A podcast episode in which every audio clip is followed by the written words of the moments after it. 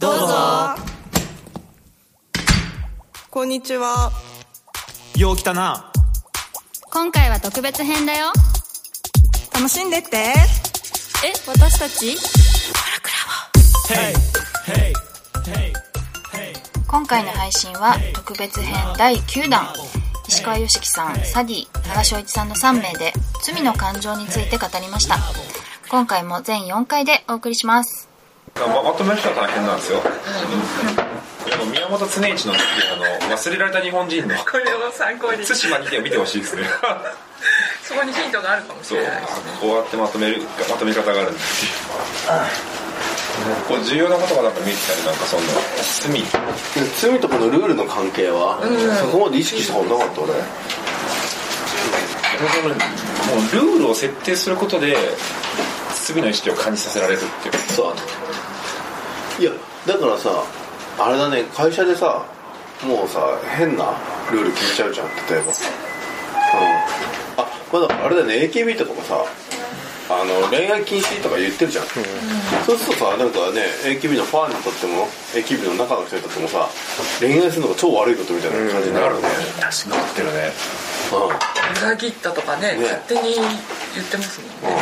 言われたってそう。だから例えばさコルクでもさ給料の1割はさコルクの出してる商品を買うようにっていうルール決めたとするじゃん。そしたらさ破るだけでむっちゃ悪い気がするんだよみんな。なるねそれね。なるだろうね。ちょっと今月から新しいルール決めたんだけどさ全体会でさ給料の1割は必ずコルクの物販を買うように。それだって石油王ロックフェラーのルールで何それ？その稼ぎの1割は寄付するっていうのあそうなんだ。それでマイルールだもんマイルール。めちゃくちゃ貧乏な頃から彼やってやったんだ。せめてこのなんだろうな。絶対にや破ってはいけない自分との約束は何かルールは何かっていうのを考えると罪の本質みたいなのが見えやすいかもね。あるなその絶対に負けられない戦いみたいないやなんかそう話とはずれちゃうかもしれないですけど今のその AKB とかの話聞いてて思い出したのが宇宙兄弟の例えば職場のルールというか原稿の書き方のルールみたいなのがあって例えば僕にとってはそのスクリーントーンがちょっとはみ出してるとかはみ出し具合とかがこれぐらいはみ出してても OK っていうものがあってでも宇宙兄弟だと違ってそれを破っちゃった時にすごい注意されるしあ申し訳ないなと思うんだけど自分の原稿やってる時はその同じことやってても全然失敗したとか罪って感じてないんだけどめちゃくちゃ宇宙兄弟の中に細かいルールがあってそれを守らなきゃで締め切りに向かってみんなで頑張ってるっていう空気感の中だとそれを破っちゃうことがすごい失敗したって思うなっていう。ああ俺分かってないとかまだまだだなってはいはいはい同じ行為なのになのにルールが自分のありと原稿があったら別にありっていうか OK と思ってることが環境によって。他の場所だと。なるほど。なでもそのコミュニティごとにそういうルールがあるじゃん。だからさそのそのコミュニティの中にいると罪の意識がさそれで規定されていくから、だから変化するのは難しいんだろうね。だから俺なんかはやっぱ講談社にいながらその大きい変化ってやっぱ起こりえなかったっていうかあアップグレードとアップデートの話です、うんうん。アップグレードってルルールたくさん作ることなんだろううん、うん。よりね。アップグレード。アップグレード。より質のいいルールに切り替えると。いうかアップグレードはそうかもね。これをやらないっていうのは質がいいものになるんだろうな。アップデートって明らかにルルール無視するよねなんか。うん。うん。そうだね。アップデートはルールの無視かもね。そうか。むしろ壊して次行くみたいなイメージですかね。だっては徘徘徊って季語なんてなくていいっていうのがもう。えそうなんですか今、はいそうです徘徊ってもともとそうなんですよ。え最初は季語はないらなかったんですか？いや最初いるんですよ。和歌とかの時代は、でも徘徊っていうそのし庶民が楽しいものになった時に季語なんかなくてよくねって言ってアップデートはルールを壊していく。アップグレードは新しいルールを決めていく。増やすってこと。だからその鳥山明で言うともうなんだあ背景スクリート塗らなくてよくねみたいな。うん。そうだね。紙も白白でよくねみたいな。違うなんとなくみんながやってるルール。手塚さんもらったら吹き出し別にはみ出してよくないみたいな資格から。そのルルールが分かってる人っていうのはそのいより縛るようにもできるしそれを壊す方もできるっていう。自分はどういうルールの中で戦ってるのかって意外と分かんないよねなんかそうだね。いや俺ねなんかうん箕輪さんを見ててさ箕輪さんがやっぱとか田畑さんとかさ、もうサラリーマンでありながら自由っていうのってそのそれはそれでいいいいことだし安定してて面白いんだけどその中でその見えないルールっていうか、常識っていうのがあってそれを破ることに対する意識って感じちゃってて、そこからさらに外に出ないと見えないものってあるだろうなってすごく感じるから、そうだから田畑さんとか箕輪さんってすごくうーん才能があるからせっかくだからその外外にまで来ちゃった方がより面白いのになと思うんだよね、うん、それであれだね起業する時って初期はそのアップデートなんだけどある程度育ってくるとさその中でルール決めてくるでしょ、うん、そうなってくるとアップグレードが行えるようになるんだ。確かに確かに確かに。そうだね。うん。社内文化ってある程度使いのことないとできないじゃん初めはアップデートってできないんだよ、ニュースピックスもだから今はアップデートしかできなくてもう少し経つとアップグレードで。うん。多分ね今ねあれだもんね。そう。この前さ日経の人とさ話してて、うん、それでさ日経の人と話した時にニュースピックスのやっぱジャーナリズムってちょっと弱いですよねっていう話になって。やっぱ裏取りが全然ないと、うん、で例えばイノベーターズライフってインタビュー聞いて載っけてんだけど。そのインタビューがやっぱ正しいのかっていう裏取りがどっかにないと。やっぱりジャーナリズムとしての記事って言えないですよね。っていう話をしてた時にやっぱり日経の取材の仕方って何度もインタビューで痛い目あってんだよね。うん、結局騙されたインタビューを乗っけたらそれが騙しっていうか結局日経の知を利用していいインタビューででもそれが嘘だったとかっていうことで社会問題になったりとかそういうのがさ歴史の中で何度も起きてるから裏取りをするとかいろいろなルールができてって。て、うん、でもその日経とかそういうふうな古い記者の人たちの持ってるそのジャーナリズムのお作法っていうかルールっていうものがもう時代が通用しないっていうのはみんな分かってるわけじゃん、うん、でも代わりのルールっていうのがニュースピックスがまだ作れてないからニュースピックスはニュースをアップデートはしてるけどアップグレードはできてないんだと思うん。ですよ、うん、これでニュースピックスの中にこの後さ何度か痛い目に遭っていく中でルールができてくるそれはそうかもねあとルールって結構痛い目に遭わないと作んないんだよだか。らそっか。その時に 全く新しいルールにしちゃおうぜって人があん。まりいないん。だよねうん。どっちがどっちアップグレードがだからルールを作る作るうん。新しいや既存のルールに足していく感じですしていく更新する感じだよねプロジェクトは新しいルールにしちゃうっていうそれでもさコルクも最初はやっぱりその今までの出版のルール壊すっていう感覚強かった。ん。ですかうーん。それよりもなんか自由になりたいって気持ちの方が強かったから例えば会社の中のルールがないっていうか、ルールがない。うん、みんな好きにやればいいじゃん。自己責任でみたいな感じだったんだよね。あじゃあその既存のルールを壊すというよりもそこから出たいっていう。そうそうそうそうそもそも罪悪感感じる前にそのルールの真意を見直すっていうのは。っていうことをやるようにむっちゃなってから罪悪感感じなくなったんだな。いろん。なことにね今の日本は本当にアップグレードばっかりなんじゃないですか。アップデート？アップあそうアップデートだ。アップデートばっかり。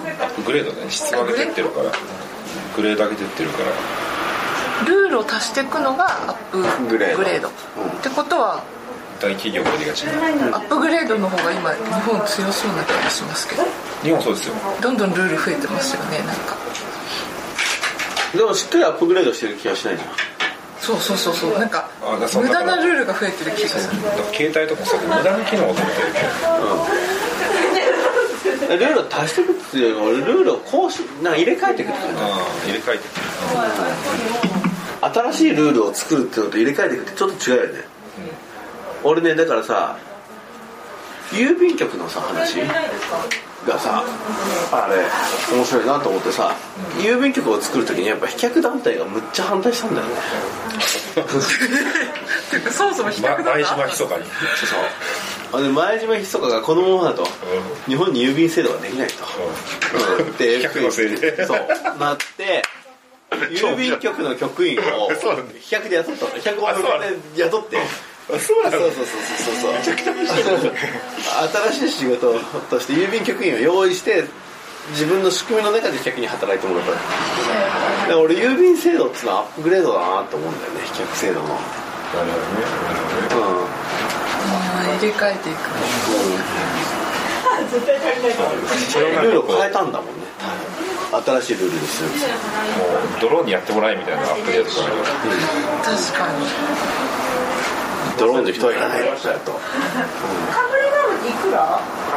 新しいルール。最近だとアップデートうまくいってるビジネスとか現象って何ですか？あの例えばビジネスだとその電気自動車ですテスラ。テスラ。でもインターネットの中とかそういうのって新しいからどっちにしろ新しいルールを作らないと、うん、何が新しいルールか分かんなくて。でここからなんで俺今アップグレードって俺らが言い出したのかっていうのってやっぱもう一回 IoT とかでインターネットとリアルがくっついてきてて、うん、リアルにも通用するインターネットのルールに変わらないといけなくなってきてるからアップグレードってなってるんじゃない？ああそうだね。うん、インターネットの中でルール作ってくんだったらずっとアップデートのルールでいいのかもしれない。そうだよねそうだよね。うん。いやそうだね。インターネットって最初はだからパソコン通信の時代は結構リリリアルのさなんかルールをそのまま適用してたよね。なんかねトピ主がいて、うん。ね、主がいて。それがいつの間にか2チャンネルみたいなものになってでまた戻戻りつつあるというか、フェイクニュースっていうかさあれなんだっけ？ワクチン打ったら死ぬみたいなさ、変な本がさフェイスブックでもアマゾンでも禁止されるよね。あうん。俺さうちの息子とかさ YouTube とかどんどん見せた方がいいなと思ってさ見せてるとさやっぱさむちゃくちゃフェイクニュースにハマってんだよね。そのなんだろう。あ陰陰謀説的なやつ。そうそうエエイリアンが実はいた。みたいなさムーね。そうそう。的なやつでその監視カメラが捉えたとかそういうの見て見てすごいでしょ。こういうことが起きてんだよ本当はとかっつって自慢してきてさ。わかる。ういやわかるそれ。んでやっぱねそれをなんつったろうねそういうのを取り締まるルールっていうのがさないと。うん。その現実と妄想の区別っていつつくんだろうね。いやまあだってさ高須院長がさアウシュビッツが捏造だったとかってささっき言ってさなんかニュースになってるでしょ？そうそうツイッターでさ南京大学生もアウシュビッツもどう考えてもやっぱ捏造だったなみたいなことを急につぶやいて。どう考えてもどう考えても。みたいな感じでそういう言葉かどうかわかんないけどなんかつぶやいてそれでアウシュビッツの公式ツイッターから普段英語でつぶやいてるのに急に日本語で「それは違います」みたいな指摘が入ってみたいなニュースなんですよすごいな。それに対してのその反応もすごい面白くて陰謀論ってどんな人がつ言い出すのか。っていうので全能感がある人、うん、全能感がある人が俺は他人が知らないことを真実を見抜いてるぞ、うん、みんなはこれが真実と思ってるけどこれの裏には俺だけが知ってる陰謀がある。っていうのが全能感を示す証拠にすごいなるから、なんか全能感を感じちゃった人が陰謀論に傾くって知ってて。だから芸能人とかさでセレビってあめちゃくちゃ変な怪しい医療にかかるんだよね、大体。なん。これはもう特別な人しか言ってないみたいなのにもう次々引っかかるんだねみんな、あれやっぱ根底に全能感っていうか特別感があるから。なるほどね。その特別感を満たしてくれるその全能感って自分の方にじゃなくてその言ってくる相手側に全能感がある。あるいは自自分分にあって自分に対して。自分に全能まあ感がある。自分のような人には当然そういう特別な情報が入ってくる。だろうなるほどね。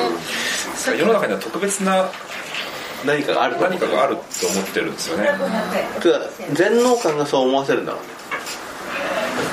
さっきの石川さんのあれと逆ですね。自分だけ感とは。対局の感はこれには入らないんですかね？今不意に思い出しちゃったんですけど。いやとかはあれだと思う。社会のルールじゃなくて社会のモラルに反してると背徳感になるあえっとそうだ。間違えました。ごめん。ごめんなさい。えっと逆にその罪を犯してることが快感に感じるっていうのはななんて言えばいいんだろう。背徳感じゃない背徳感でいいんですかね？だからそれを喜んでやってると背徳感だし昼間からお酒飲むとかそういうあそうそうそうそうそうそうそういう感じですね。あれは何のあれでも日本だけだと思うんだけどビールを飲む時お酒飲む時に必ずラベルを隠して飲んでるよね昼から飲む人って。あなんかハンカチとか巻いてる人いますよね電車とかで。ねあれ俺日本でしか見たことないんだよねあじゃ罪の意識あるんだあるんだ。隠してない？恥ずかねるよねあれ僕に思うんだよねも電車で見て不思議だなと思うんですよ。そうだよね。だったら飲まなきゃいいのにっていう。あのさあれ透明な水はなんで入るか知ってる透明な水じゃねえや。透明ななんか紅茶とかさ。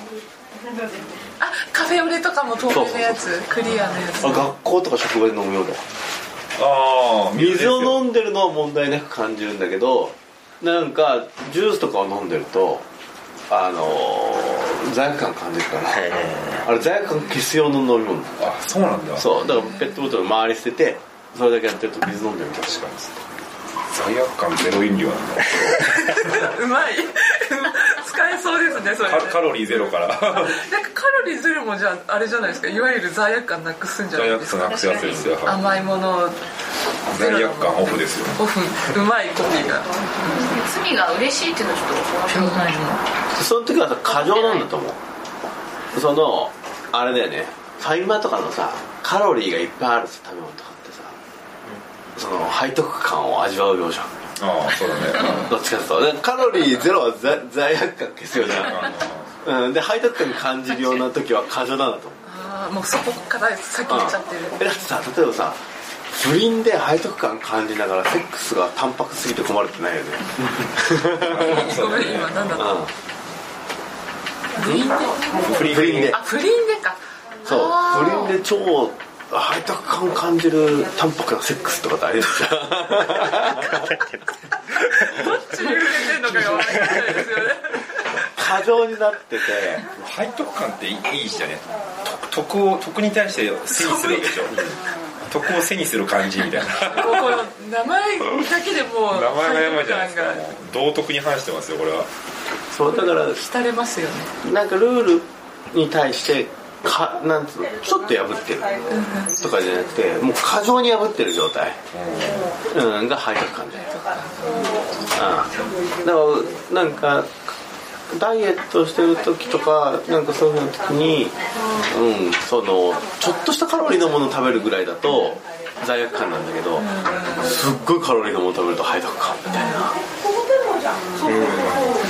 じゃあ本当になんかアップデートする人は両方感じるんだろうね。罪悪感と背徳感を。それはルールを破って新しくする人。することだからか。壊して。本人は思ってないかもしれないけどついていく人は多分両方感じるんだろうね。やべえしてんなみたいでも正義感って人もいるんだと思うんですよ。なああそうだね。ルールを壊すべきだって思っちゃってる今までのルールの方がむしろ罪だみたいな感じそうそうそうそう堀江さんとかそういうとこある？よねそれもでも本当立ち位置それ面白いね。罪悪感背徳感と正義感が近いっていうのが面白いね。正義感も確かに。そうです実はこれ似てる感情っていうか同じことに対して人はこの3つを感じる可能性あるんだよ。これすごくない？これ結構発見だね。発見だねこれ すごい。倫理の三角構造と呼びましょうね。正義感に正義感と罪悪正義感ジにレジレンマって知ってます？これとこれの間のどっちかなみたいな。でこれ3つの間でどれかなと思うのはトリレンマっていうんですよ。あこれこれ倫理のトリレンマという話を。オリジナルですか？でもこれ同居し得るわけですよね。ロギシエル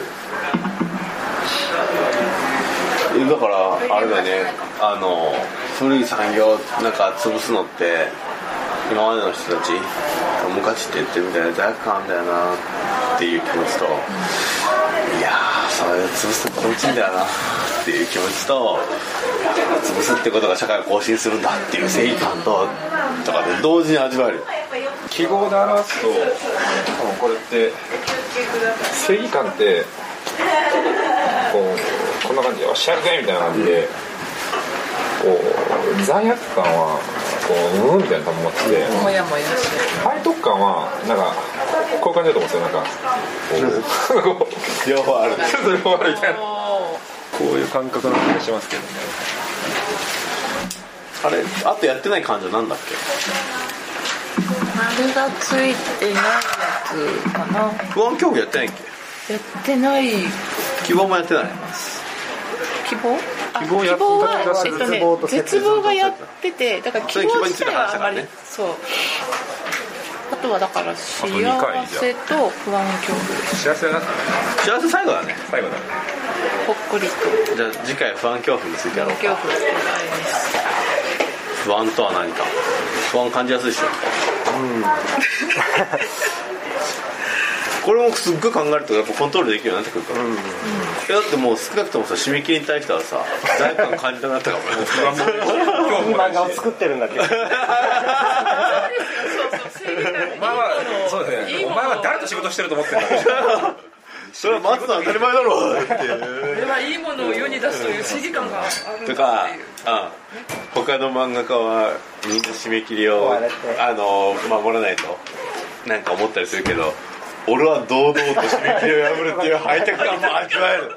3つを味わって。うん書いてるみんないいね背徳感味わいながら締め切り破るなでも根底には正義感があるっていうそれぞれじゃあはい今日はそんな感じでいいキーワードが出ました。最後面白かった。この3つ Corrupt Labo La La La Labo